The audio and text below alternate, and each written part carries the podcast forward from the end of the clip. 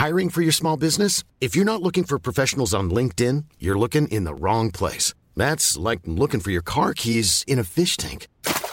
LinkedIn helps you hire professionals you can't find anywhere else, even those who aren't actively searching for a new job but might be open to the perfect role. In a given month, over 70% of LinkedIn users don't even visit other leading job sites. So start looking in the right place. With LinkedIn, you can hire professionals like a professional. Post your free job on linkedin.com slash people today.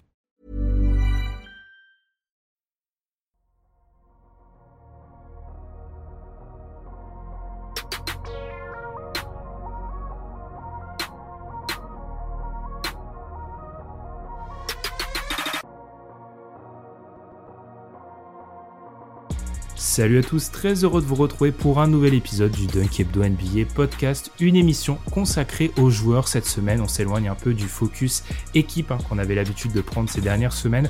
On va s'intéresser aux joueurs souvent cités dans les rumeurs de transfert et on va se demander doivent-ils être échangés et si oui, contre quoi? Un podcast où l'on va donc parler trade.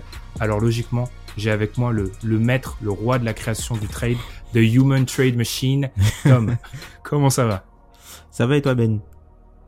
Bah là, je, je, sens que autant au niveau de est-ce que le joueur doit partir, si oui, etc., ça ira, mais je sens que j'aurai moins de fantaisie au niveau des créations de trade, tu vois. C'est ça, je m'habitue à ça au bout des, au bout des années dans ce genre de podcast. Mais en tout cas, ça fait plaisir d'un peu sortir du, du cocon équipe pour parler des joueurs. Donc comme, comme je l'ai dit, pour chaque joueur, on va d'abord présenter ce qu'il apporte sur le terrain quel type de joueur il est. Ensuite, on va s'intéresser au potentiel trade, peut-être aux rumeurs que l'on peut lire à droite à gauche. Puis on va se demander si c'est dans l'intérêt du joueur et aussi de l'équipe de l'échanger. Avant ça, on vous invite à nous suivre sur Twitter at Dunkebdo, sur la plateforme où vous écoutez notre podcast. Et puis aussi sur YouTube, on s'approche tranquillement mais sûrement des 1000 abonnés sur YouTube. Alors, n'hésitez pas à y aller. Et puis on marque une petite pause et puis on s'envole du côté de l'Indiana. Parce que oui, Indiana a beaucoup fait parler d'elle cette semaine.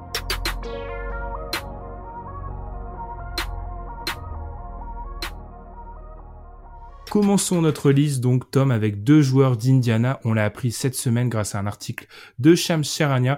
Les choses devraient bouger pour les Pacers. On a donc décidé de s'intéresser à un duo qui est un petit peu le symbole euh, de ce qui a plus ou moins marché dernièrement hein, du côté d'Indiana. Miles Turner, Damontas Sabonis. On va commencer par Miles Turner. Pourquoi?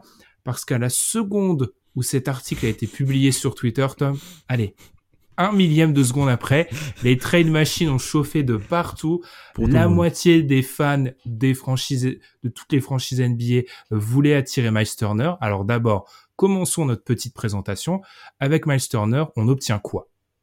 Alors avec Miles Turner, on obtient déjà de la défense puisque c'est un joueur qui est toujours bien placé euh, euh, sur les, les, courses de défenseur de l'année. Il peut pas craquer les All Defensive Team parce que euh, devant lui il y a vraiment des monstres.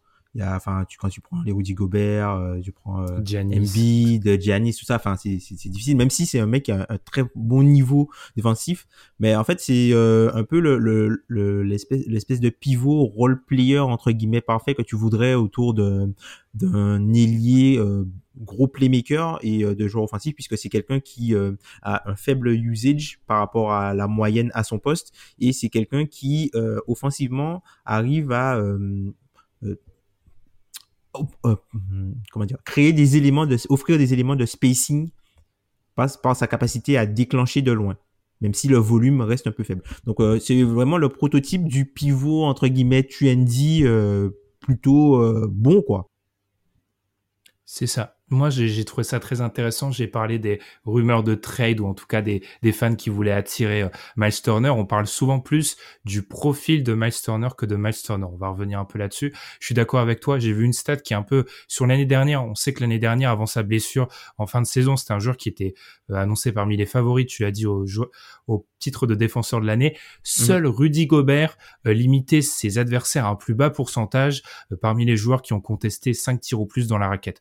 Quand dans une stade défensive, le seul mec au-dessus de toi, c'est Rudy Gobert, en général, t'es bon. T'étais plutôt bien. Faut aussi parler du fait que c'est un joueur, à l'exception, je l'ai dit, hein, de, de la fin de saison dernière, qui a qui rate peu de matchs, hein, 82% de, de matchs joués en carrière euh, si on exclut euh, les matchs de cette année. Et puis moi au niveau du tir, j'ai mis la théorie du tir. C'est un joueur qui va être assez à l'aise près du panier, qui par contre dans ce qu'on appelle parfois la, la floater range, là, tu vois, pas dans la peinture, mais intermédiaire, historiquement a toujours été pas très bon. il y a toujours eu du mal. Et puis oui, ce tir extérieur, même si on sait, Tom, on en a un petit peu parlé avant d'enregistrer, que j'ai aussi mis solide au lancer franc. Ça, c'est important pour un pivot. C'est un joueur qui va offrir du spacing, mais qui va prendre que les tirs qu'on lui offre. Ah, mm. pour ça, j'ai une stat assez intéressante. Il a pris 128 tirs à 3 points cette année, l'ami Miles Turner.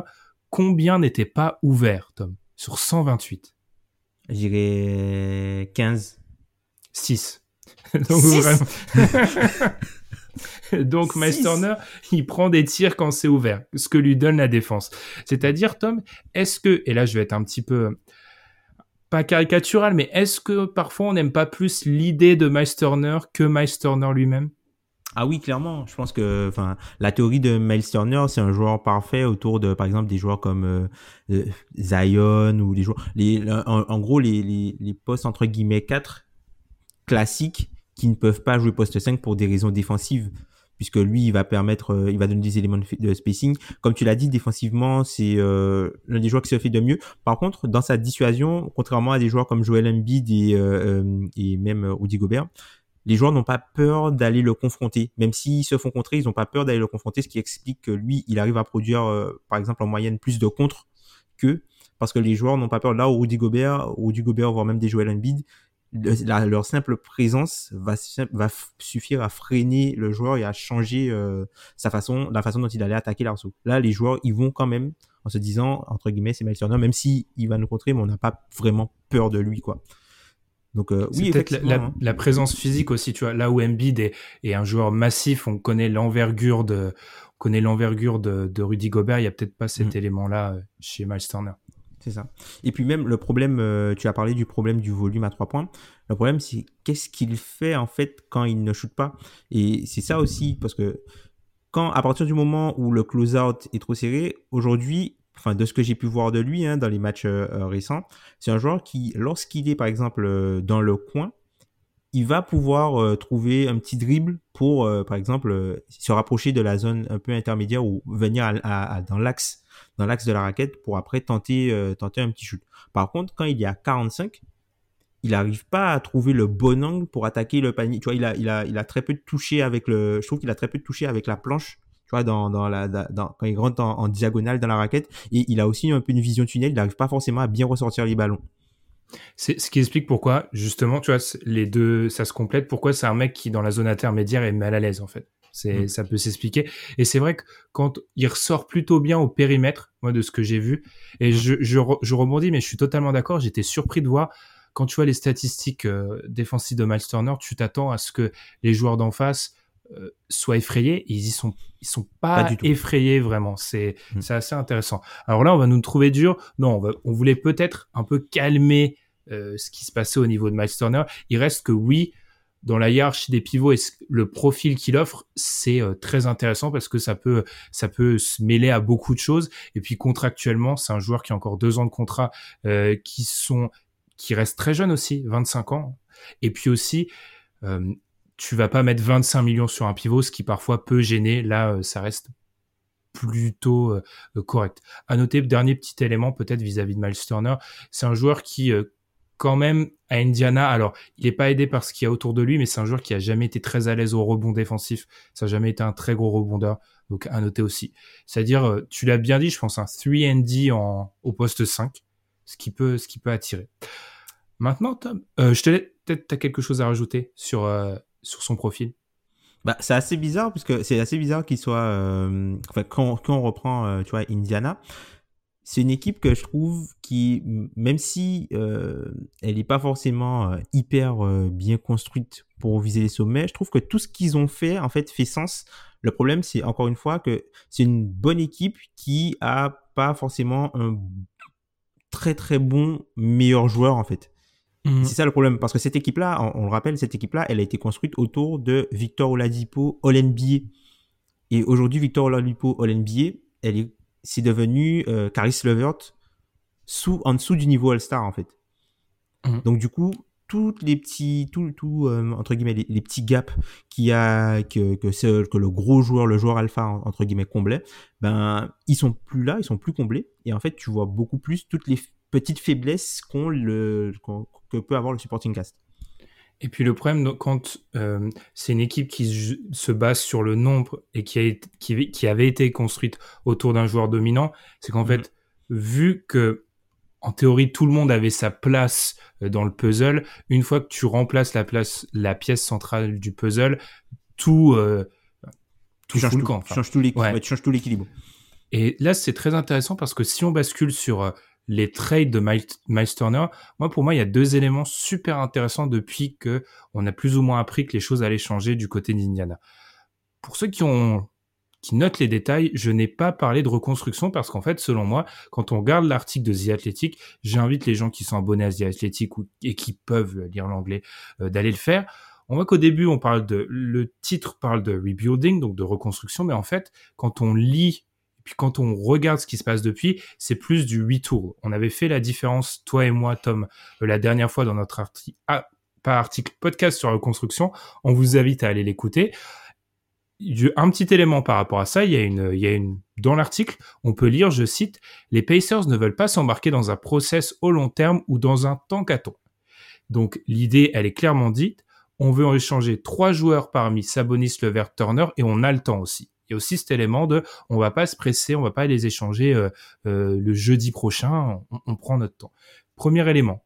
Ce qui veut dire que ça induit, Tom, que le retour qu'on attend du côté d'Indiana pour Miles Turner, ce n'est pas que des pics. C'est même peut-être de préférence autre chose que des pics et des joueurs à fort potentiel qui ont peu prouvé.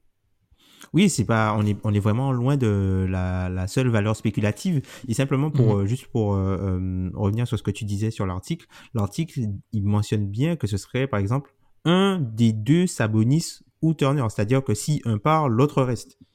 C'est pas genre ils essaient de, de casser le duo en bazardant mhm. tout le monde. Ils veulent juste se séparer d'un des deux en fonction des offres qui seront plus intéressantes pour eux euh, à moyen long terme quoi.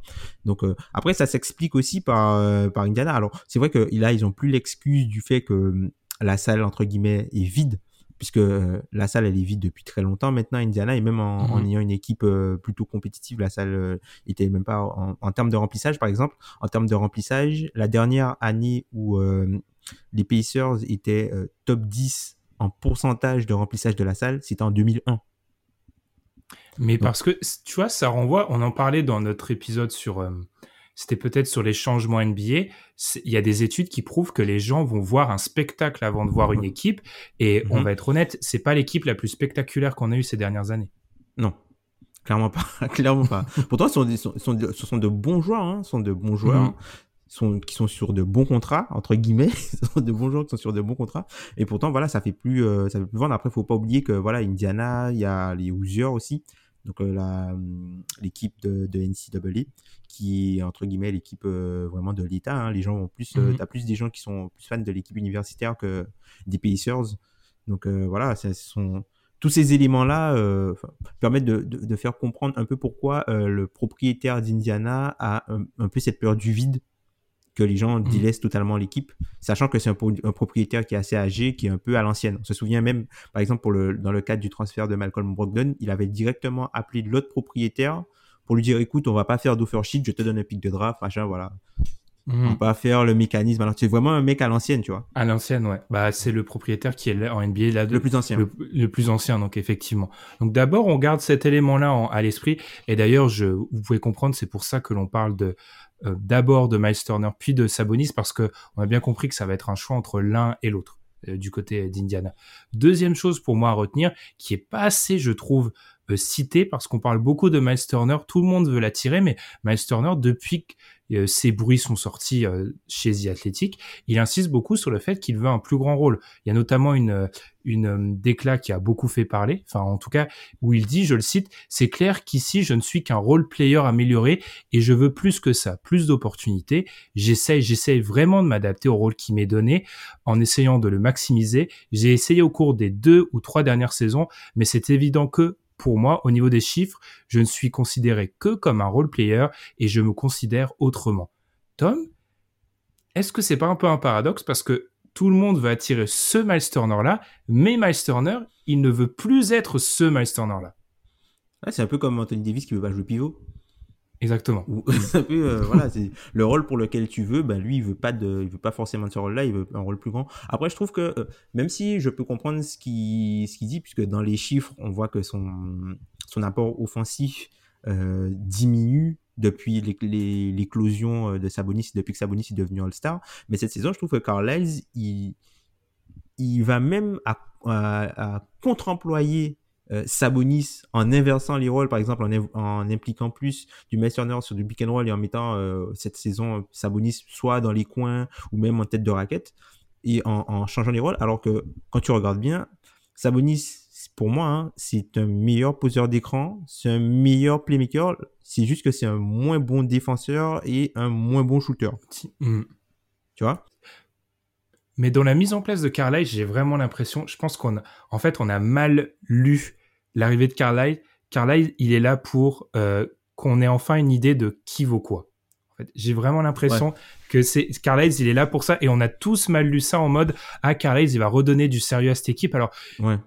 c'est ça explose maintenant, mais je plus la situation avance, plus je me dis en fait Carlisle c'est un évaluateur pour cette équipe. Et ce qui ce qui amène aussi que Carlisle, souvenez-vous ces déclats pendant la période Dennis Smith reconstruction du côté de Dallas, Oh c'est pas un mec qui va vouloir euh, jouer avec des joueurs de 22 ans euh, top 5 de draft. Il va vouloir un peu de sérieux. Donc tout ça, me- tous ces éléments-là me font dire qu'ils veulent du concret. Et là, Tom, du coup, si on parle trade, bah, ça pose un vrai problème parce que beaucoup des des packages que l'on voit offerts aux, aux Pacers pour l'instant, c'est du spéculatif. C'est des ça. jeunes joueurs. On a les Warriors, on parle de Wiseman, Kuminga, des choix de draft, ça ne fera pas l'affaire. Euh, on a, j'ai vu Minnesota avec des choix de draft aussi, ça ne fera pas l'affaire.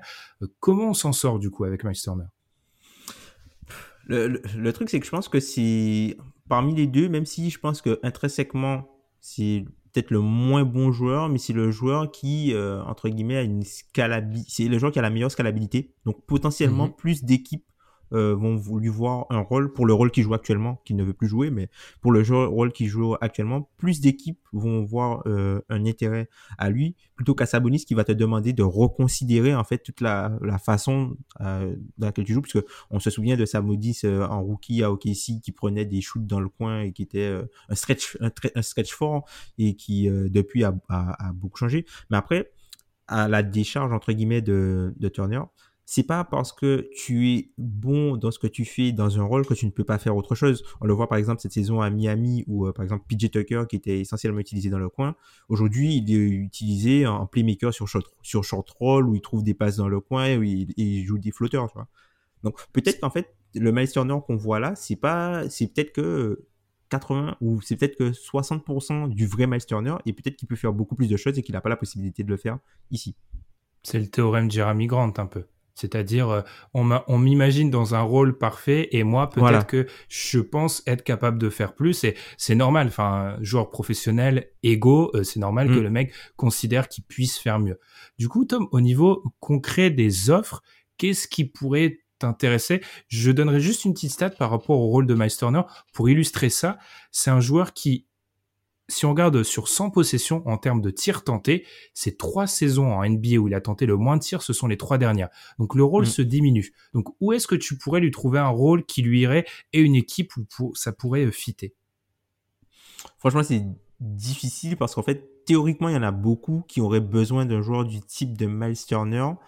Mais par rapport à l'évolution que le joueur veut, je suis pas sûr qu'il y en ait tant que ça.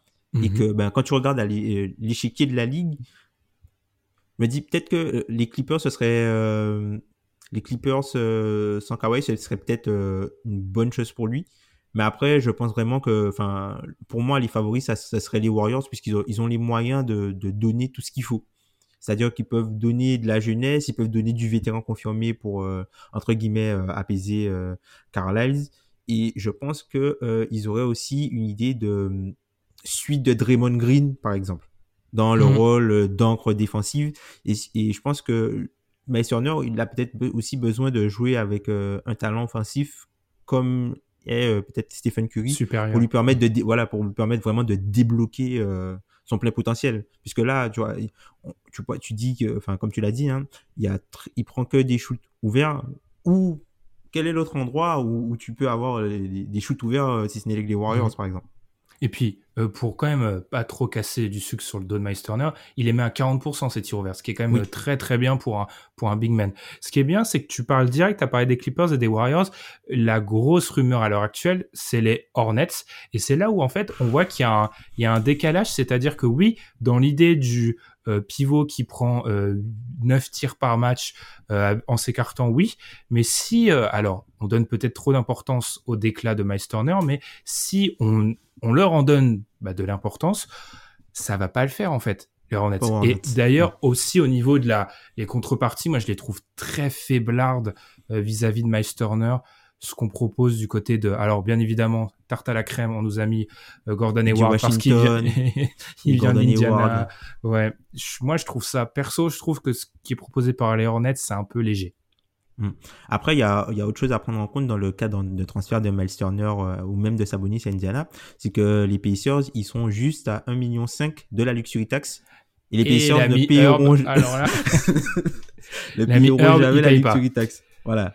Ils paieront pas la luxury tax. Donc c'est quelque chose aussi qu'il faudra euh, garder en tête, qu'il faudra euh, euh, envoyer peut-être un peu moins de salaire pour donner un peu de, un peu de respiration, entre guillemets, aux personnes. Et si ça se trouve, peut-être que ce sera Miles Turner avec, je sais pas moi, un autre joueur, du coup, pour que plus d'argent quitte les, les, finances. Par exemple, ce serait, ça pourrait être Justin Holiday ou même Torrey Craig qui serait, par exemple, dans l'échange pour permettre aux Pacers de baisser un peu la masse salariale. Est-ce que tout ça, Tom, si on continue d'avancer, ça nous amène pas vers Domantas Sabonis en fait, pour être des deux celui qui mhm. change. Ce qui est marrant, c'est que Sabonis, c'est un peu l'archétype inverse. Euh, Sabonis nous force à sortir des, des boîtes préconçues qui, j'ai l'impression, sont de plus en plus préconçues à NBA. C'est-à-dire que mhm. c'est un, intérieur qui a le pire profil, entre guillemets, le pire profil. Il joue 5 en attaque et 4 en défense. Ce qui est, paradoxalement, le complément parfait d'un Miles Turner. Ils sont ensemble, il faut les, écarter. Euh, la, difficulté avec un Sabonis, Tom, on en a parlé, bah, c'est tout simplement de trouver l'équipe l'équipe parce que dans une équipe avec à très fortes ambitions, je pense qu'il va poser des problématiques insolubles. il n'est pas assez fort pour qu'on puisse euh, se permettre de réfléchir comme ça. Moi, j'ai deux équipes qui sont venues en tête, Spurs et Kings. Est-ce que ça te plaît ou pas? Moi, j'ai pensé aux Kings direct. Ah. J'ai pensé aux hmm. Kings euh, direct, tout simplement parce qu'en fait, je tiens à dire, je tiens à dire, on se met pas, on n'a pas parlé des trades potentiels avant d'enregistrer. On se teste toujours dans le flou. C'est ça. J'ai pensé au Kings direct, et même pour un joueur dont on parlera euh, un petit peu après. Euh, tout simplement parce qu'en fait, euh, il y a. ça va dépendre en fait de ton niveau de désespoir et où jusqu'où tu veux aller. C'est-à-dire que, non, dans le sens où Sabonis, c'est un peu, c'est un peu le, le, le, Valenciunas moderne. Tu te souviens de, de Valenciunas à Toronto? C'est-à-dire que c'est un joueur qui est bon contre la entre guillemets la, moitié basse des pivots NBA, mais qui a plus de difficultés contre le top 5, 6, 7. Et en fait, c'est un joueur qui va euh, élever ton plancher, mais du coup, qui va aussi abaisser ton plafond par, par rapport à ses déficiences. Et en fait, sur Sabonis, je trouve qu'on est sur un, peu le même cas. Et en fait, euh, je pense aux Kings tout simplement parce que euh, je pense que l'idée qu'ils se font du plancher, du plafond, pardon, qu'ils veulent atteindre, avec un joueur comme Sabonis, ça peut le faire. Tout le monde ne joue pas le titre NBA. Tout le monde ne veut pas jouer le titre NBA. Parfois, tu as des équipes qui veulent simplement être bonnes et pouvoir gagner peut-être une cinquantaine de matchs quand, si tout va bien. Et je pense que les Kings sont plus dans cette optique-là que de viser le titre. En particulier les Kings, qui quand même, on, le sait, sont sur une longue période de disette. Moi, j'avais vu un truc intéressant. J'avais lu, je sais plus où, euh, si Sabonis arrive, Sabonis, c'est ce qu'ils espéraient de Bagley. Alors c'est peut-être un peu, euh, euh, oui, c'est peut-être un peu, mais l'idée est là en fait. C'est vrai que c'est un peu vrai. cet intérieur et tout qu'ils avaient, euh, dont ils, avaient espéré, c'est mhm. peut-être un petit peu du, du Sabonis. Ce qui est bien du côté des Kings, c'est qu'en plus on a certains joueurs étiquetés où on pourrait ça paraît plutôt logique, le trade. Et puis, moi, je reste persuadé, tu vois, si on clôt un peu ce chapitre, euh, enfin, on commence à conclure ce chapitre Indiana, je reste persuadé que c'est dans l'intérêt d'Indiana de garder Miles Turner au, aux dépens de Sabonis. Je reste persuadé. Tu penses? ont, Je pense qu'ils ont plus d'intérêt à garder Turner pour deux choses. D'abord, Turner, quand un joueur est demandé autant par la moitié de la ligue, c'est qu'il a quand même une certaine valeur. Donc, première chose, pourquoi t'en séparer? Ensuite, c'est un joueur qui, même si il a fait ses déclarations-là récemment, c'est un joueur qui est plutôt attaché à Indiana, de ce que j'ai pu lire. Donc, ça court pas les rues, les joueurs attachés à Indiana. Donc, on peut aussi le garder. Troisième chose, je pense que, pardon, Sabonis, paradoxalement, tu peux obtenir des pièces plus intéressantes que celles que tu peux dans le fit que tu peux obtenir pour un Turner. C'est-à-dire que pour Turner, tu auras beaucoup d'équipes qui vont vouloir passer un palier et qui vont donc essayer de te donner leurs jeunes joueurs en se disant, lui, ça va être notre accélérateur de particules. Là où quand on parle des équipes pour Sabonis, on voit bien que c'est des équipes qui sont bloquées dans un...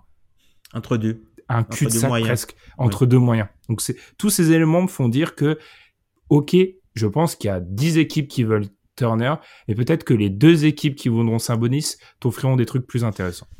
Tu sais ce que ça me rappelle? Ça me rappelle euh, l'an dernier Orlando avec Aaron Gordon et Vucevic. Ah, il y a de ça. Ça me rappelle un peu ça, où le profil un peu que tout le monde veut à la Aaron Gordon et le profil un peu, euh, enfin que, que, les équipes ne, sur lesquelles ils sont pas forcément, euh, étaient pas forcément hautes. Et au final, c'est quand même, enfin avec une plus grosse renommée. Et au final, quand tu regardes les, les packages, c'est pour c'est Vucevic, c'est pour Vucevic que Orlando a plus obtenu. Mhm. Mais après, faut dire qu'il y avait une équipe qui était désespérée. Un peu peut-être comme pour le cas de Sabonis, ou une équipe en désespoir qui euh, dit Ok, on n'a pas été bon depuis, euh, je sais pas moi, 10 ans. On veut juste être bon pendant un moment. Mhm. Et on est prêt à vivre avec ça. Et on voit ce que ça a donné, par exemple, aux Bulls. Là où la comparaison est tellement marrante, c'est qu'en plus, Vucevic, comme Sabonis, avait été All-Star, mais c'est le mhm. joueur non All-Star qui a le plus de valeur. Donc ouais, ouais, le, parallèle a, vraiment du sens. Alors, on s'était fait une liste de joueurs. Tom, là, je vois qu'on a déjà fait 25 minutes. on est, on est vraiment euh, incorrigible. C'est vraiment insupportable. Bref, on va continuer mhm. et on va, on va rester à l'est. On va parler de Pascal Siakam. Euh, Pascal Siakam, qui est donc un joueur qui a été je vais faire un petit mea culpa sur Pascal Siakam dans cette séquence, mais on va parler de Pascal Siakam parce que il y a les, il y a la saison hockey de Scotty Barnes qui est très intéressante du côté de du côté des Raptors. On a l'éclosion qui arrive, on le voit arriver d'un côté d'un OG Anunobi et on voit que le rôle dans tout ça, dans la future bonne équipe, on aime parler dans ces termes-là, des Raptors, le rôle de Pascal Siakam semble un peu flou. Alors d'abord, c'est quoi Pascal Siakam? Et là, je pense, Tom, que parmi les joueurs de notre liste, c'est peut-être celui où il y a le plus grand désaccord et peut-être le plus grand écart parmi tous les observateurs au niveau de l'évaluation. Pour moi, c'est le meilleur joueur des joueurs qu'on va parler aujourd'hui. Hein. Pour moi, hein. à mon avis. Euh, vu qu'on en a sorti un la dernière Turner, Il est meilleur que Sabonis. Pour moi, il est. moi, c'est le meilleur de, de, ces joueurs-là. Après, euh, il a eu. Vous inquiétez euh, pas, on va pas parler de Tony Roten. Hein, vous inquiétez pas. non, mais clairement, c'est un joueur qui, malheureusement pour lui, son niveau de jeu est entre guillemets trop souvent rattaché à, à, à son contrat de peut-être il a un contrat de en fait c'est une star qui a un contrat de superstar moi parce que quand même c'est une star qui a un contrat de superstar de star pardon c'est un joueur hyper utile c'est un, un, un, bon entre guillemets deuxième playmaker en attaque c'est un, un, bon défenseur c'est quelqu'un qui euh, a du ballon qui peut entre guillemets euh, attaquer des mismatchs notamment euh, quand quand il attaque par exemple sur le, côté opposé quand, le décalage est déjà plus ou moins fait. C'est pas quelqu'un qui va. Alors, il a les moyens d'attaquer frontalement une défense, même si c'est pas ce sur quoi il est entre guillemets le plus respecté. Mais on, le voit que pour, moi, c'est le go-to guy de, Toronto. Hein. On le voit dans, dans les fins de match, c'est lui qui a les ballons. Alors oui, Fred Van Vliet est beaucoup à l'initiation, mais Pascal Siakam, on l'a vu par exemple dans, le match face à New York, c'est lui qui avait entre guillemets euh, le dernier ballon et euh, la, la, position entre guillemets pour euh, faire l'équipe passer, passer devant. Donc moi je trouve que c'est un très bon joueur qui est bon des deux côtés du terrain, qui peut s'insérer et qui moi c'est pour moi c'est c'est vraiment un joueur plug and play. Hein. C'est vraiment un joueur qui peut dans une équipe qui, qui est un joueur qui peut s'insérer dans une équipe qui est très bonne et qui peut être un, si par exemple c'est ton deuxième si c'est ton par exemple ton troisième meilleur joueur parce que Siakam pour moi tu as une équipe très très bonne. Hein. Ouais, je pense, ouais. Bah, tu as un peu tout résumé en terminant, c'est que il y a un moment où, toujours dans cette obsession de la progression linéaire, on l'a vu aux mm. côtés de Kawhi, on l'a vu MIP, et on s'est dit, ah, ah peut-être que c'est lui, du coup, le futur numéro 1. On a vu que le numéro 1 est pas arrivé, il y a eu la déception Janis quand même, ce qu'il faut dire que c'était quand même une équipe qui avait plus ou moins réfléchi pour Janis. Donc forcément là on lui retombe dessus et on en parle souvent ici. Le potentiel, l'espoir que met un Scotty Barnes peut du coup amener Siakam à être beaucoup critiqué. Moi j'invite les gens franchement s'ils veulent voir le bon côté de Pascal Siakam, regardez la fin du deuxième carton du match entre les, les Wizards et les Raptors à Toronto récemment, où c'est une masterclass. La fin du deuxième quart, il leur fait tout.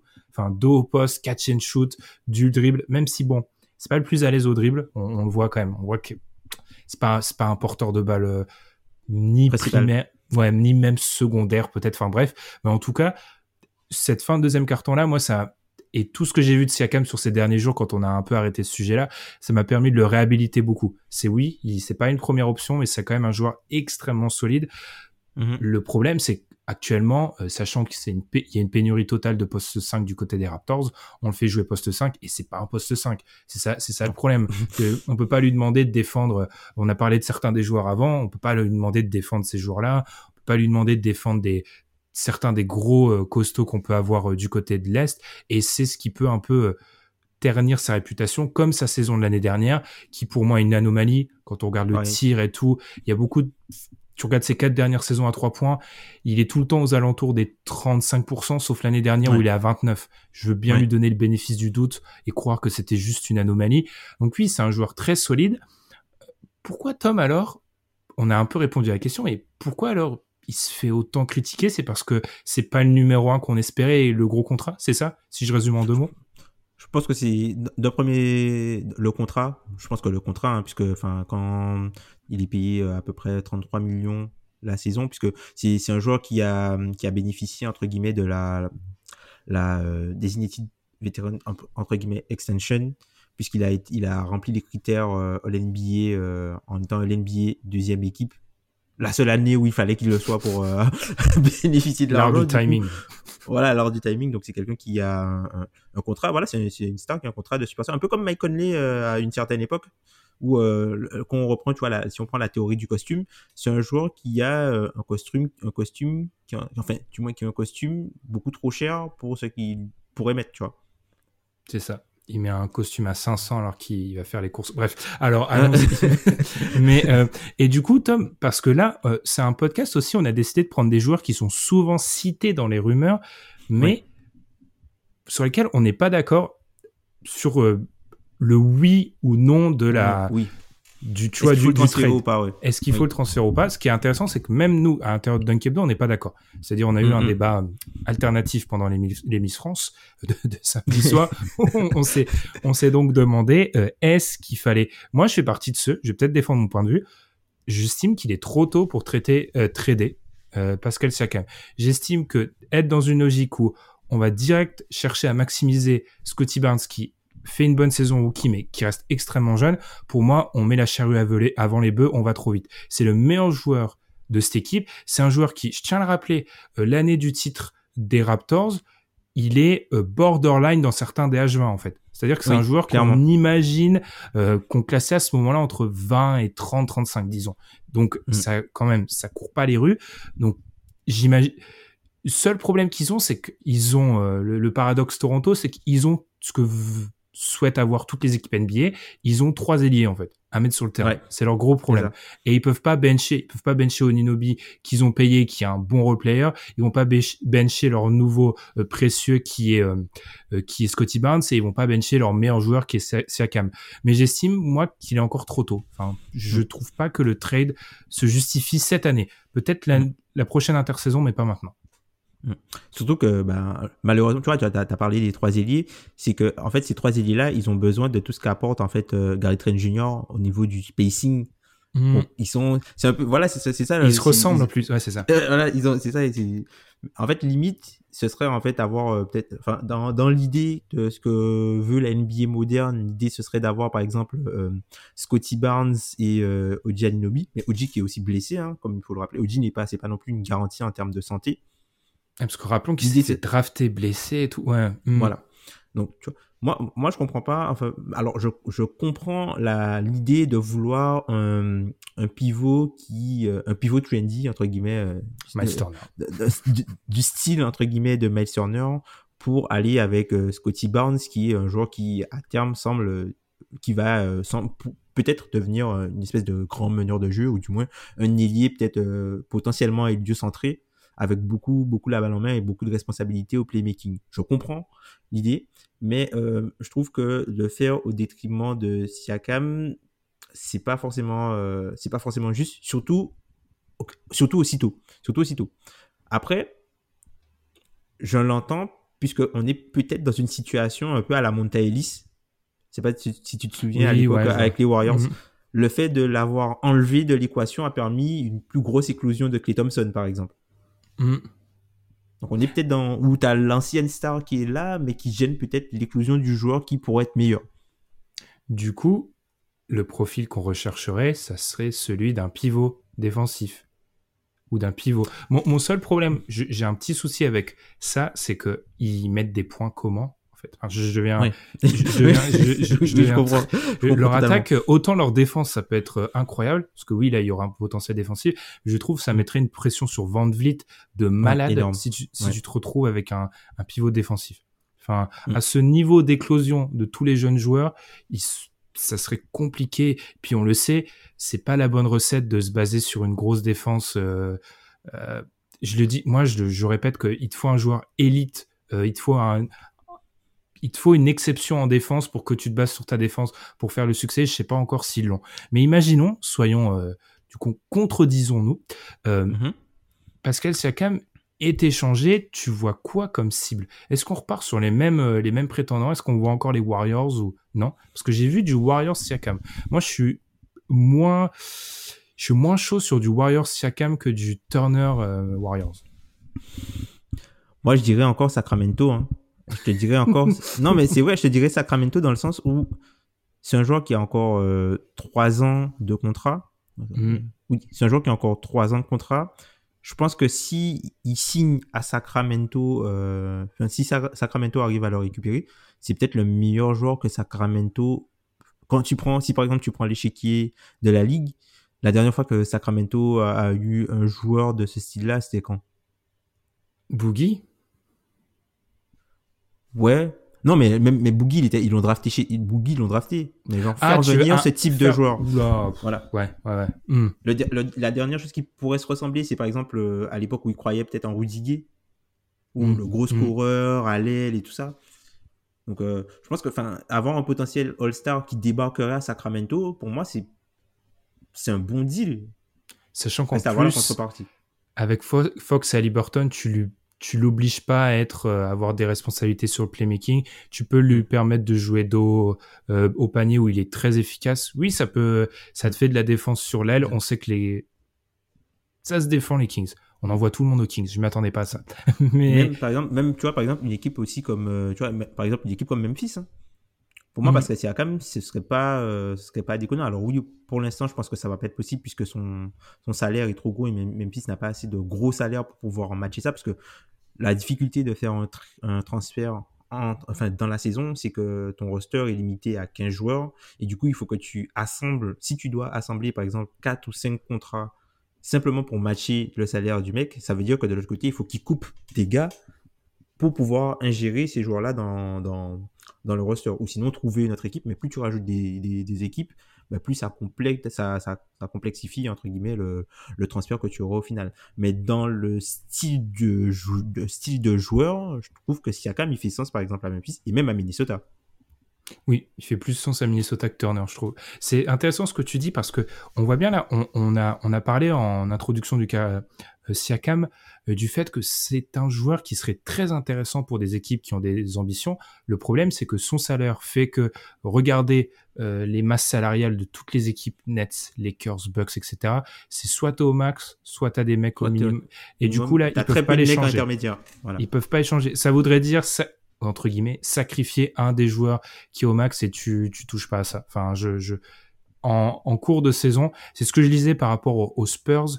Euh, quand je regardais un peu vis-à-vis de Sabonis Spurs, tu vois, je voyais beaucoup d'articles qui expliquaient que les Spurs, ça reste quand même une équipe qui, à l'intérieur d'une saison, fait pas de move. Enfin, genre, ils aiment bien garder la stabilité. Donc, euh, ajouter, euh, ce serait énorme d'ajouter un énorme au, historiquement vis-à-vis de ce qui se passe chez les Spurs d'ajouter un Sabonis en cours de saison. Donc avoir ce choc-là aussi. Je pense par contre que les Kings pourraient le faire ça. J'avoue que la piste Kings me plaît mieux que la piste Indiana parce que si on retourne, c'est un trade qu'on voit beaucoup. Euh, même Alan d'envergure en a parlé de la piste euh, euh, Raptors. À chaque fois ça me tue ça, Alan d'envergure. Raptors, Raptors, Pacers, je vais y arriver. Pour Siakam Turner, si on en parle deux secondes, Tom, est-ce que c'est un trade qui te... Moi, je trouve que c'est du côté d'Indiana. Je pourrais l'accepter, mais du côté des Raptors, un peu moins. Bah déjà, faut matcher les salaires. Déjà, Parce qu'on a dit que les deux équipes, enfin, notre ami Herb, ne va pas payer la luxury tax. Donc déjà, faut matcher les salaires. Alors peut-être si pas pour euh, Pascal. on l'aime bien le Pascal ou gagne, mais c'est pas possible. C'est ça. Donc il y a déjà ça. Après, tu vois, euh, Siakam à côté de Sabonis, pour moi, ça fait quand même un peu sens. Ça fait quand même, ça fait moins sens que Turner, mais ça fait quand même un, peu sens dans, dans, dans le côté euh, euh, récupérer un joueur dynamique qui peut jouer des deux côtés du terrain. Du moins Siakam il fait sens avec tout le reste du roster entre guillemets d'Indiana et mm. peut-être un petit peu moins avec euh, Sabonis mais il fait vraiment sens euh, là-dessus. Après enfin un échange Turner à Toronto je trouve que ça manque de jus pour moi c'est deux ans trop tôt en fait enfin genre prendre cette équipe de Toronto là dans deux ans où ils seront peut-être quoi ils auront besoin de Miles Turner de 2021 mais là je suis très je suis très. Puis au niveau des playmakers, c'est faible. Au niveau de l'attaque, c'est faible. Il y a trop de joueurs, euh, monsieur propre. Il y a trop de joueurs euh, propres, euh, efficaces. Vous allez me dire, j'aime le chaos. Oui, il faut qu'il y ait quand même une dose. Et je vois ce que tu veux dire. Il y a un peu de ça. Mais tu vois, pour moi, Sabonis, il fait beaucoup plus sens à Toronto que Turner. Dans le sens où ok, ils ont un système, ils ont pas mal de joueurs hyper longs, très actifs et très euh, très très euh, agressifs entre guillemets sur la balle pour entre guillemets cacher les, déficiences euh, de, joueurs comme Sabonis. Et je trouve que Sabonis, il a tout le côté playmaking. Tu, par exemple, Sabonis, tu peux lui donner la balle, il va te trouver un dribble end off, il va te, tu vois, mm-hmm on n'est pas dans le, le, le, Chris Boucher ou voilà des, des mecs qui ils ont qui ont besoin parce que limite Chris Boucher c'est un peu un mec dans la, la, même théorie que Miles Turner tu vois. Mhm. et, je trouve que euh, bah, Toronto mais après c'est un move qui euh, qui peut-être rendrait Toronto playoffable mais est-ce que c'est vraiment leur objectif? C'était dans une optique de maximiser Scotty Barnes je pense pas tu vois c'est peut-être trop tôt ouais mais effectivement, je suis en train de me dire, alors qu'on va, on va, on va avancer, hein, le problème de Sabonis est le même problème que pour Turner. Ce sont des joueurs trop, euh, ils sont trop parfaits dans le, le profil qu'ils apportent. C'est-à-dire qu'ils sont trop eux-mêmes. Et en fait, à force d'être trop eux-mêmes, bah, tu te dis, OK, je peux faire que ça à côté de lui. Et du coup, en fait, ils sont même, vu que la NBA bascule euh, vu la trajectoire et la, direction que prend la NBA, on se pose pas cette question-là vis-à-vis de Turner, sauf qu'en fait, si Turner se pose la même question, les mêmes questions, ce sont juste, euh, en fait, mm. ils, sont trop eux-mêmes. Bref, j'arrive pas à le, j'arrive pas à le mettre d'une autre manière. Tu vois, si tu prends, si tu prends l'exemple, par exemple, de l'évolution d'un gars comme Brook Lopez. Mm. Je le disais en off, mais moi j'ai plus la sensation que Sabonis a plus de chances de, de devenir, par exemple, ce que Brook Lopez est devenu aujourd'hui, que de voir Miles Turner avoir le volume offensif et pouvoir exploiter des mismatchs comme peut le faire en fait euh, Brook Lopez, tu vois. Là, je serais en dés... Il est quand même... Je, parierais quand même plus sur... Tu, euh, parierais sur, euh, Turner, déjà, déjà euh, au niveau de la taille, au niveau du coffre et tout, ou là où, là où Sabonis, c'est un petit peu limite. on va enchaîner, Tom, et on va partir. Alors là, on était à du côté de la conférence Est. On va partir à l'Ouest avec un duo de Houston, Tom. Tu as insisté pour qu'on parle d'un côté de l'ami Eric Gordon, de l'autre de l'ami Christian Wood. Alors on va commencer... Bon allez, on va commencer par Gordon. Tom, pourquoi tu as voulu en parler aujourd'hui? Pour moi, Eric Gordon, c'est le joueur qui a le plus de chances de se faire transférer de toute la ligue avant la trade deadline. La première chose, c'est qu'il joue sur le poste de Jalen Green. Aujourd'hui, c'est un bien meilleur joueur que Jalen Green.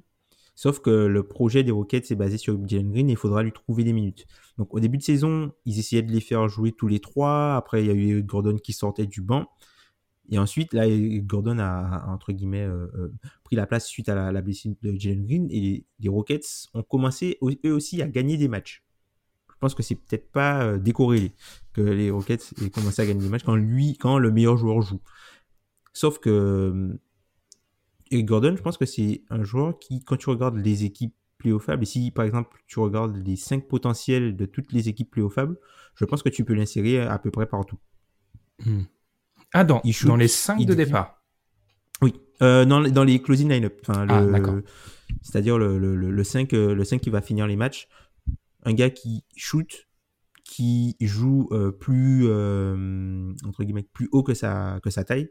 C'est-à-dire que tu peux très bien le mettre, tu, pour moi, hein, tu peux très bien le mettre à défendre sur un poste 3, voire sur un poste 4 clairement, puisque c'est un joueur qui est très puissant du haut du corps. C'est quelqu'un qui peut dribbler, qui peut se créer son propre shoot, qui, que tu peux euh, utiliser sur euh, une défense en switch. Pour moi, c'est un joueur qui figurerait bien dans un closing line-up d'une bonne équipe, voire d'une très bonne équipe qui viserait le titre. Euh, il y avait du côté de The Athletic, encore une fois, il y avait un article qui expliquait que Eric Gordon a pas demandé son trade, mais en gros, il était préparé à partir. Donc ça, ça met un peu de l'eau dans ton moulin vis-à-vis du, du joueur qui pourrait, euh, bah, qui est un des joueurs qui devrait bouger. Et c'est vrai que mhm. oui, euh, Houston gagne. On avait un peu moqué Houston. J'avais beaucoup critiqué Houston. C'est positif, mais c'est paradoxal encore une fois, mais il s'agirait de pas trop gagner et surtout pas trop gagner en l'absence du joueur qui doit être la pièce centrale de ton projet. Donc c'est ça le, c'est ça le problème.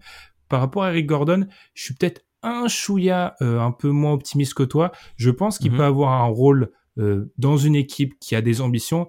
Je me demande juste si euh, il peut avoir un rôle dans un 5 qui termine un match.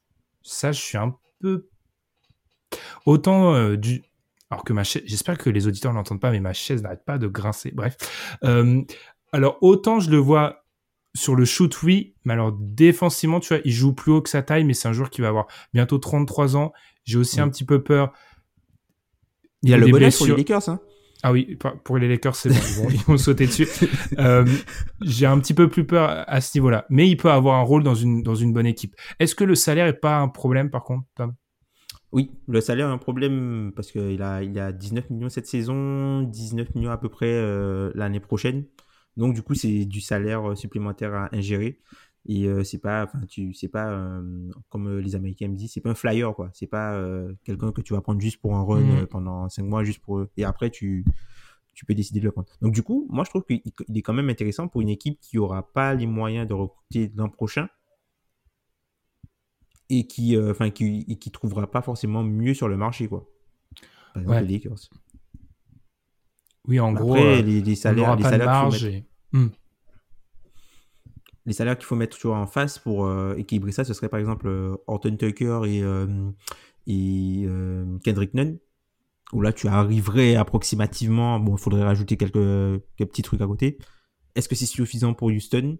Mais je pense que les Lakers y signent, hein. parce que je te dis que si Eric Gordon, il arrive là, dans, dans, dans, dans cette équipe-là, je pense qu'il commence. Hein pense qu'il start. Oui, ah bah, ah bah, ah oui.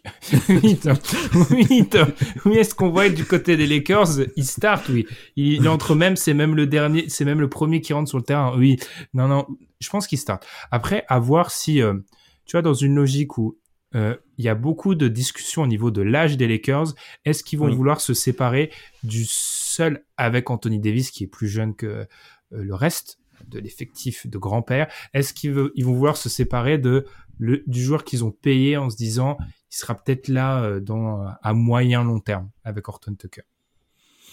C'est vrai. C'est une. Après, moi, je pense que lui, Horton Tucker, il est plus là entre guillemets par rapport à ce que les autres équipes, équipes peuvent percevoir de lui. Je sais pas si. Je pense qu'il a ce contrat-là plus dans le sens où, ok, si on avait par exemple gardé Caruso, Caruso, Caruso par exemple, leur serait plus utile sur le terrain. Mais si par exemple on a besoin d'échanger, je pense que Horton Tucker, par rapport à son, en termes de valeur spéculative, dans l'œil des autres franchises, il a plus, il aurait eu peut-être plus, de valeur pour une équipe qui n'est pas dans un processus de, qui ne cherche pas à gagner. Tu vois, pour une équipe qui est dans un processus entre guillemets de reconstruction, je trouve que Horton Tucker, par rapport à son âge, ses qualités physiques et son skill set, il va faire miroiter plus de choses que Caruso qui Caruso qui lui c'est plus dans une équipe qui est déjà prête à, à, aller à gagner quoi. Donc je me dis que ça peut matcher avec Houston par exemple. Sachant qu'en plus, euh, Eric Gordon, il y avait eu des discussions il y a quelques mois avec Indiana euh, par rapport. Et ce qui est assez marrant, c'est que là, tu vois que tu ne peux pas pour le, le problème que posent les joueurs d'Indiana entre guillemets, vu que c'est un petit peu le fil rouge de cet épisode, ils sont trop bons en fait. C'est-à-dire que si tu ramènes un des joueurs d'Indiana, bah, si Houston, l'objectif c'est vraiment on est mauvais, on développe les joueurs, ils vont te faire gagner des matchs en fait, que ce soit euh, Sabonis, Turner va te rendre ta défense meilleure, euh, un Levert c'est le roi de l'inconstance. Vous voyez qu'on n'en a pas parlé parce que c'est euh, c'est assez compliqué, mais euh, sur deux ou trois coups de chaud qu'il a tout le temps ou deux ou trois matchs où il est très bon, il te fera gagner des matchs. Donc il y a aussi cette notion de euh, eux veulent du spéculatif. Et du coup, bah, toutes les équipes, encore une fois le paradoxe, les équipes qui sont au sommet ont déjà lâché pratiquement toute la part qu'elles avaient de spécul. Elles ont plus grand chose à offrir. Quasiment plus. Ouais. ouais. À part les Bucks, tu vois, les Bucks, il y a encore DiVincenzo mais il faudrait un autre contrat pour aller avec DiVincenzo, par exemple, pour euh, matcher, puisque mm DiVincenzo, il a, il a encore son contrat rookie. Alors que tu vois, euh, et Gordon aux Bucks, euh, moi, ça me dit bien, tu vois. Tom, Tom adore Eric Gordon, pour ceux qui, qui, écoutent le podcast. Mais euh, petit, moi, je serais un petit peu plus euh, sceptique sur peut-être l'aspect jouer plus haut que sa taille et l'aspect est-ce que je peux rester en bonne santé, mais ça, on verra. Oui, très, c'est très important.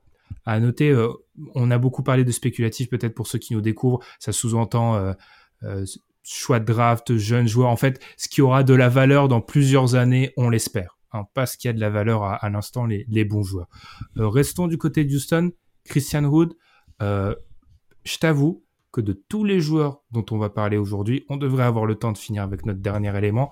C'est celui pour lequel, plus que Sabonis, j'ai eu du mal à faire la partie évaluation à me dire c'est quoi Christian Wood en fait? Parce que le mm. pauvre est à chaque fois dans des situations euh, très compliquées. Il était aux Pistons il est maintenant à Houston. C'est un joueur qui tu le vois a un talent offensif.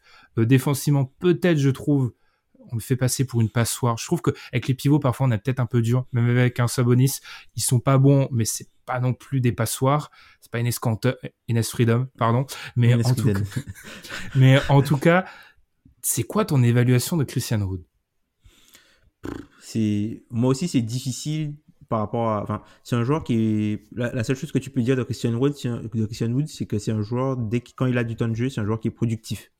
Hmm. Il est productif, très productif euh, offensivement. C'est quelqu'un qui euh, qui était un de mes, un de mes chouchous d'ailleurs, un de mes chouchous, Christian Wood, euh, quand il était à Détroit. Bah, je trouve que c'est euh, quelqu'un qui fait sens dans une équipe qui euh, fait du jeu rapide. Moi, c'est un peu du. Pour moi, ce serait plus du vraiment du un joueur un peu à la Richon Holmes, mais en vraiment beaucoup plus fort. Hmm. Un peu moins bon défensivement, mais beaucoup plus explosif, beaucoup un peu plus moins, euh, polyvalent offensivement. Et un petit peu moins, je pense, dans la, la dureté, peut-être. Enfin, Holmes, il envoie, je trouve. Oui. Oui, un petit peu moins. Après, il est, il est un petit peu plus, plus petit et il est moins, il est moins costaud. Hmm. Après, Wood, je trouve que c'est pas un talent euh, totalement dépendant. Alors oui, la majorité de ses paniers sont assistés, mais je pense que c'est quelqu'un qui peut se débrouiller tout seul pour aller se chercher ses paniers euh, seul. Mais encore une fois, le gros souci, c'est que un, on ne l'a jamais vu dans une bonne équipe. On l'a même pas vu dans une équipe moyenne, Tom. Ça, on l'a vu que dans les, on l'a vu que dans deux équipes qui chopent. C'est triste pour le joueur, hein, parce qu'en fait, euh, on l'a vu que dans des équipes qui ne jouaient pas la gagne dans les bonnes équipes où il est passé, il jouait pas. Tu vois, par exemple, il était à, Milwaukee. Finalement, Milwaukee l'a coupé. Ils ont préféré avoir DJ Wilson. Mhm. Ensuite, il est allé aux Pelicans. Il a fait quelques, il est allé aux Pelicans. Il a fait quelques matchs. Il était bon. Les Pelicans finalement l'ont pas conservé. Détroit l'a récupéré. L'équipe était pas bonne. Et là, il est à Houston. Il vient pour jouer avec James Harden. L'équipe n'est pas bonne. L'équipe n'est pas bonne.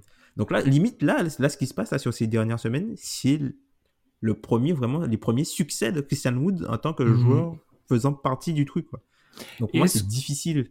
Est-ce que ça, ça peut pas un peu refroidir, tu vois, les... Parce que, encore une fois, hein, c'est pas sa faute euh, qui se retrouve à chaque fois dans des mauvaises équipes, surtout dans le cas de Houston, où Houston, en théorie, enfin, il y a eu le, il y a le cas Harden qui a un petit peu tout chamboulé, mais l'évaluation, du coup, elle est difficile parce que si tu vas chercher Christian Wood, euh, ça va être une équipe moyenne, voire peut-être une équipe qui a des ambitions, et tu te dis, je l'ai jamais vu dans ce rôle-là. Donc là, c'est mm. très compliqué parce qu'on parle pas d'un joueur qui est euh, sophomore. On parle d'un joueur qui a quand même déjà de l'expérience en NBA. Mm. Moi, je vois deux équipes pour lui. La première, c'est Charlotte.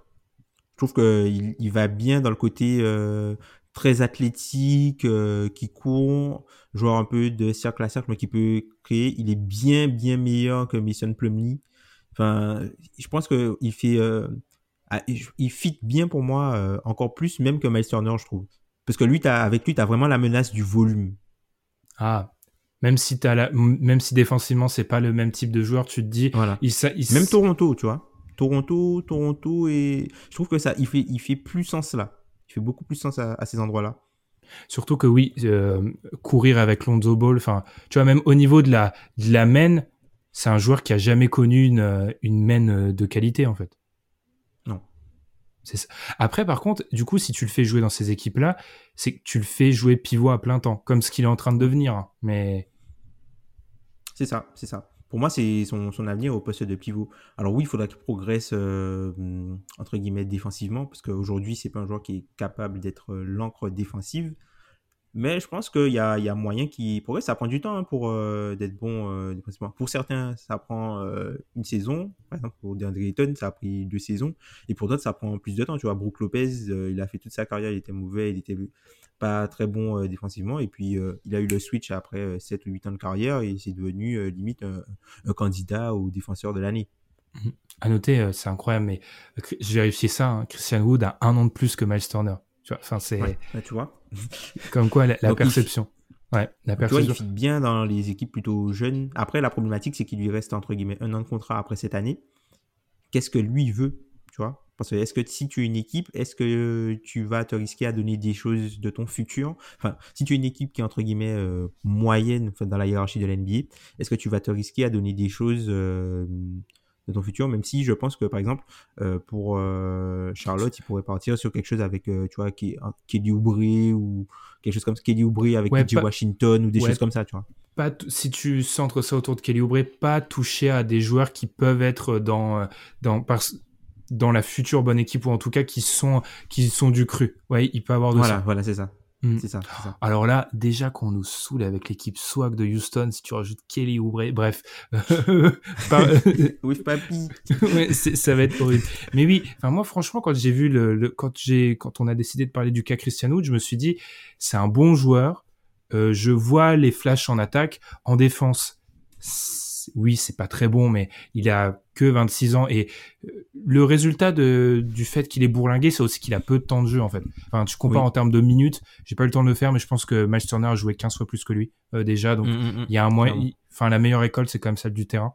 Donc après, moi, c'est juste, je pense qu'en termes de coût, euh, il y aura peu de, enfin, tu récupéreras peu d'assets en fait. Donc, est-ce que Houston de de son côté va se dire, ah, je l'échange parce que ça reste un des meilleurs joueurs que j'ai dans mon effectif, qui me fait pas gagner beaucoup de matchs quand même, on va dire paradoxalement. Et euh, mhm. de l'autre, je récupérerai peu quoi. Donc est-ce que j'ai pas intérêt à le garder? Oui, oui, ça fait sens de le, ça, fait sens de le garder. Après, euh, visiblement, le, futur peut-être euh, au poste de pivot de Houston, ce serait peut-être Shengun, mhm. qui n'a pas aujourd'hui qui n'a pas beaucoup de minutes et du coup se séparer de Wood, parce que Wood, sa valeur n'a jamais été aussi haute. Hein. Peut-être l'année dernière. Même pas. Hein. Là, sa valeur est super haute, hein, Christian Wood. Ouais, peut-être. Hmm. Tu vois? Enfin, c'est surtout. Après, c'est surtout la problématique pour lui, c'est surtout avec qui il se bat sur le, marché. C'est un peu le, côté de le côté remplaçabilité en fait. Si je te je trouve pas ce que je veux chez toi, par exemple, si Charlotte a besoin d'un pivot, ils peuvent aller voir, tu vois, Indiana pour Turner ou Sabonis. Ils peuvent aller voir potentiellement euh, Portland avec Yusuf Nurkic. Ils peuvent aussi aller voir potentiellement Sacramento avec Sean Holmes. il y a beaucoup de pivots là. Il y a mm. beaucoup, tu vois. certes, ils apportent tous des choses différentes. Ils ont tous des niveaux différents, mais en fonction de ce que toi tu es prêt à dépenser, tu vas trouver quelque chose qui. Tu trouveras preneur. Tu vas trouver, mm. tu vas trouver euh, preneur. Donc c'est aussi ça aussi, euh, c'est ça aussi le jeu de l'offre et de la demande. S'il y y a très peu de, s'il y a beaucoup d'offres et peu de demandes, ben, le prix va baisser. C'est là la difficulté aussi de vouloir échanger un pivot. On le dit toujours, c'est le poste euh, le plus difficile peut-être à échanger. Ce qui n'est pas difficile à échanger, transition. Ce sont les mm. ailiers. Et on va terminer avec. Harrison Barnes. On a beaucoup parlé de Patron. les deux fils rouges, Black Stallion. Indiana et de l'autre Sacramento. Harrison Barnes, lui, c'est un, un petit peu comme Miles Turner avec lequel on a ou- ou- ouvert le podcast. C'est un habitué hein, des rumeurs de trade. Là, ça fait deux ans, je pense. j'ai Deux ans. qu'on parle- ouais, parle tout le temps de lui en tant que trade. Euh, on a parlé de beaucoup de joueurs aujourd'hui. Tom, est-ce que c'est pas celui Alors, on en a eu beaucoup de plug and play. Voilà, on les fait rentrer, ils jouent direct. Est-ce que Mhm. parmi tous ceux qu'on a eu, c'est pas celui qui est le plus plug and play? Ouais. Pour moi, ce serait le joueur, entre guillemets, le plus recherché qui te demande le moins de compromis à intégrer par rapport à ce que tu as déjà dans ton effectif si tu es une bonne équipe, par exemple. En gros, tu le fais jouer, t'as juste peu, quoi. Exactement.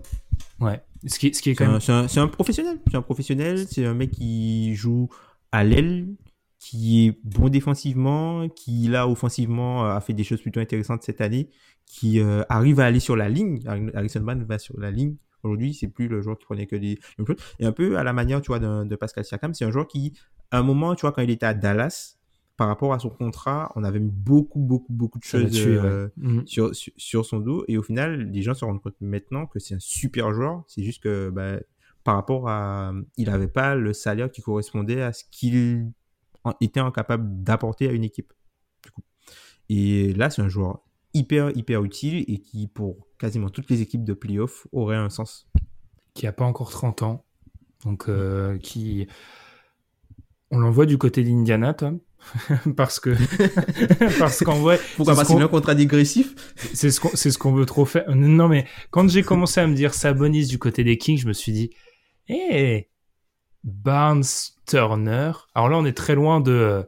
On fait exploser la, la- on ramène les gens avec du spectacle. On en est très Ouais. loin. Euh, le, le spectacle, ce sera pour l'échange de Caris Levert, peut-être. Mais Mm.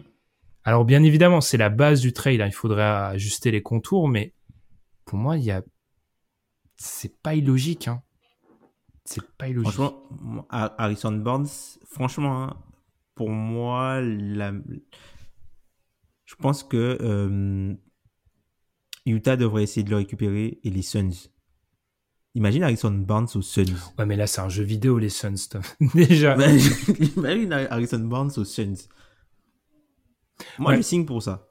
Moi, je signe pour ça. Mais tu le fais arriver comment, du coup?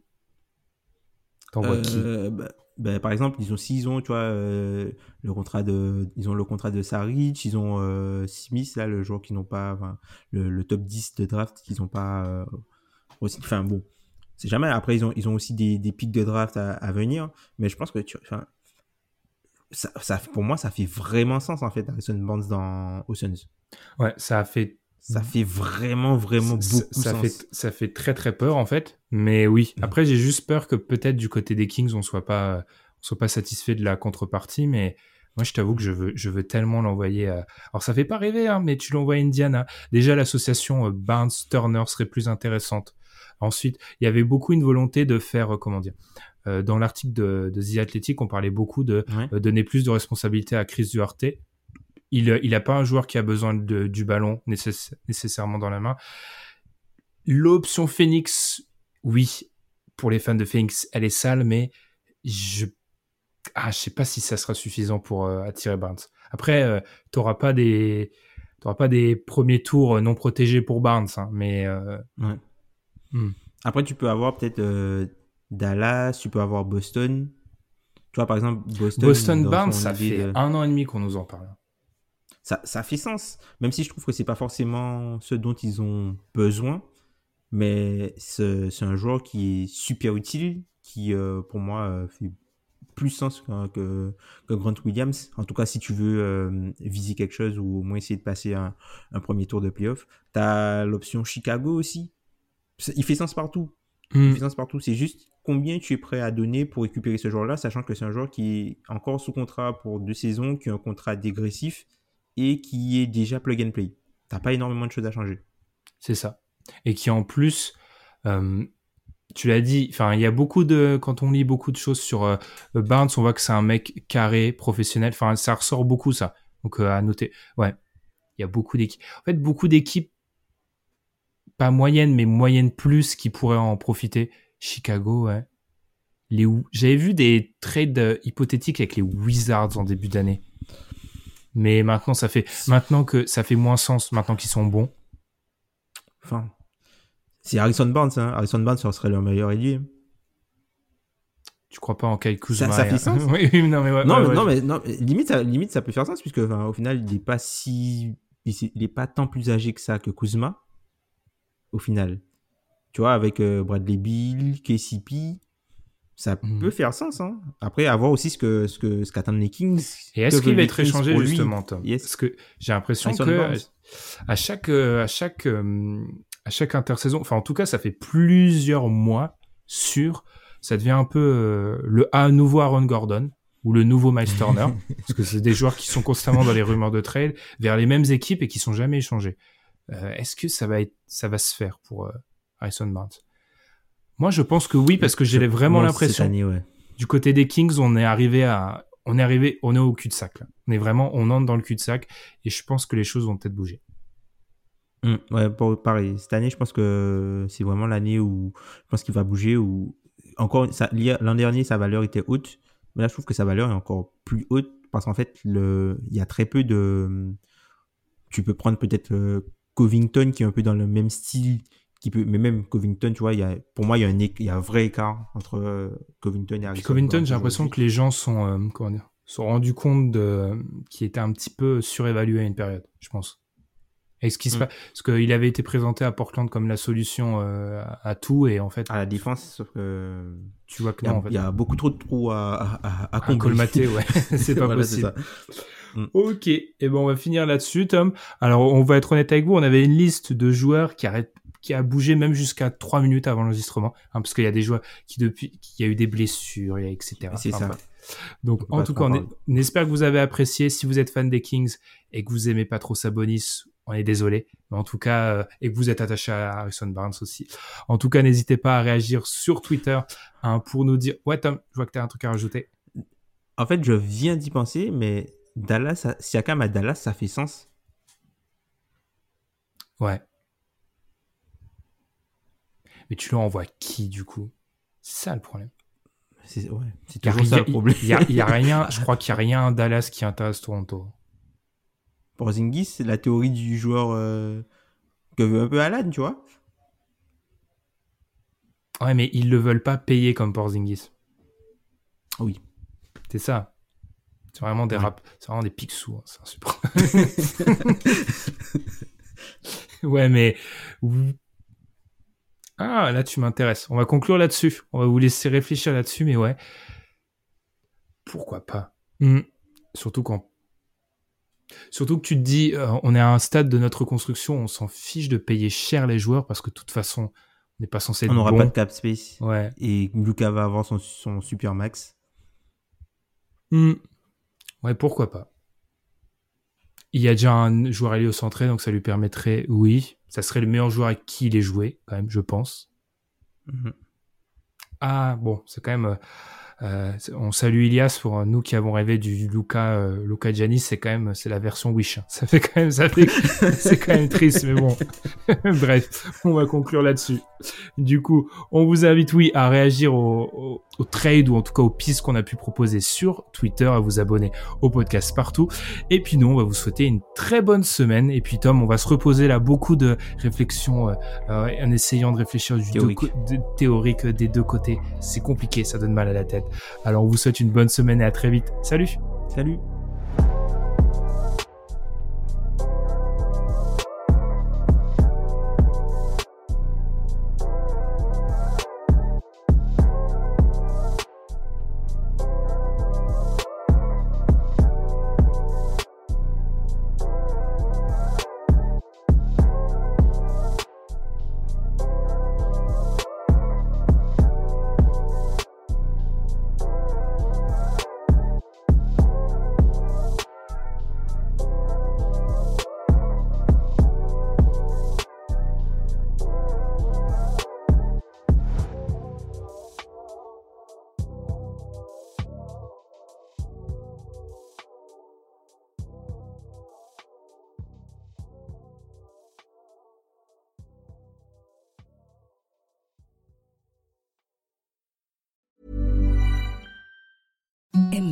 Softest sheets you've ever felt. Now imagine them getting even softer over time. That's what you'll feel with Bowl and Branch's organic cotton sheets. In a recent customer survey, 96% replied that Bowl and Branch sheets get softer with every wash. Start getting your best night's sleep in these sheets that get softer and softer for years to come. Try their sheets with a 30-night guarantee. Plus, get 15% off your first order at bowlandbranch.com. Code BUTTERY. Exclusions apply. See site for details.